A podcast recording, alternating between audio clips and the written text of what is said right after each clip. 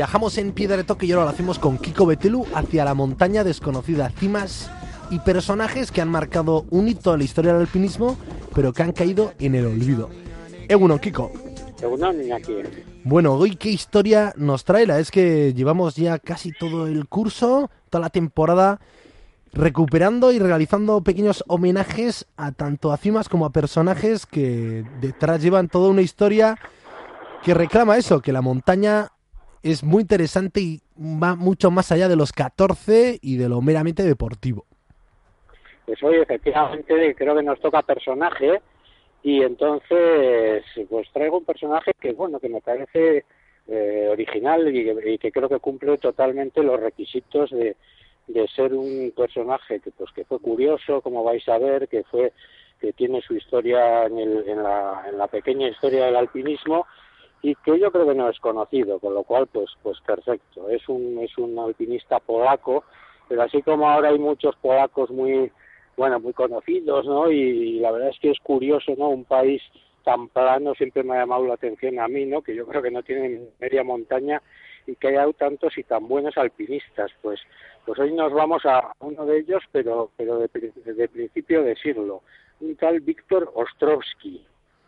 Ostrowski, pues la verdad es que sí, los polacos son toda una potencia, ¿no? Himalayística y ahora eh, con qué fuerza atacan en invierno estas grandes cimas de tanto el... Efectivamente, yo creo que la característica que más los distingue es lo que dices tú, la fuerza, ¿no? Los, los, alpinistas polacos. Pues fíjate, este Víctor Ostrowski, eh, que nació en 1905 y que murió en el 92, o sea, eh, un personaje, digamos, de los tiempos eh, casi iniciales del alpinismo, pues fue, fue un personaje curioso, era ingeniero, fotógrafo, viajero, eh, tiene una biografía eh, de, en, la, en, la, que aparecen eh, cosas, pues hasta como que fue de los defensores de Polonia durante la invasión nazi, o sea que, vamos, una, una biografía que dio para, para todo, para muchos viajes, pero que aquí lo traemos pues por su faceta alpinística que como verás es bastante relevante.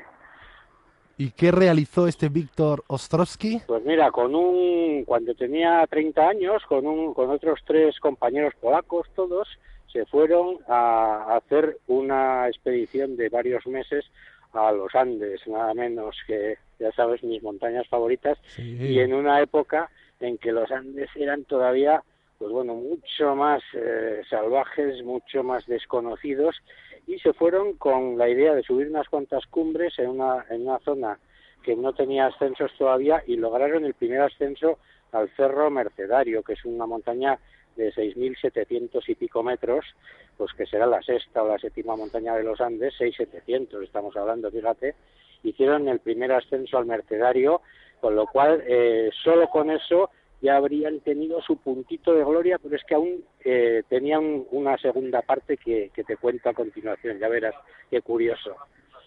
¿Y cuál es esa otra cima, esa otra gesta o actividad que realizaron? Efectivamente, mira, eh, si los que tengan curiosidad entre nuestros oyentes pueden ir a un mapa y el Mercedario, que yo lo he visto, es una montaña maciza que está como a 30, 40 kilómetros al norte de la Concagua, del, gigante andino, ¿no?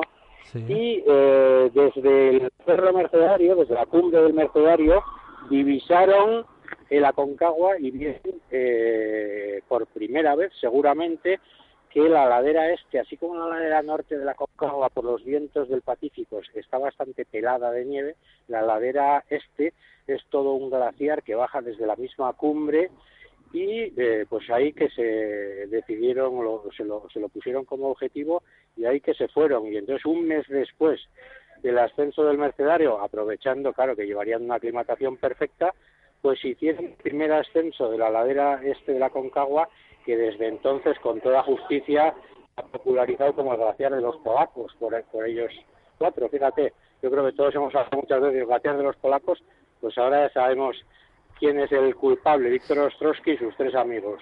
Bueno, Kiko, no dejas de asombrarme qué capacidad de recuperar historias y de dar razón a muchos nombres y a muchos apellidos, ¿no? Como es este caso el glaciar de los, de los polacos en el este de la Concagua. Estamos hablando más de los años casi 40, ¿no?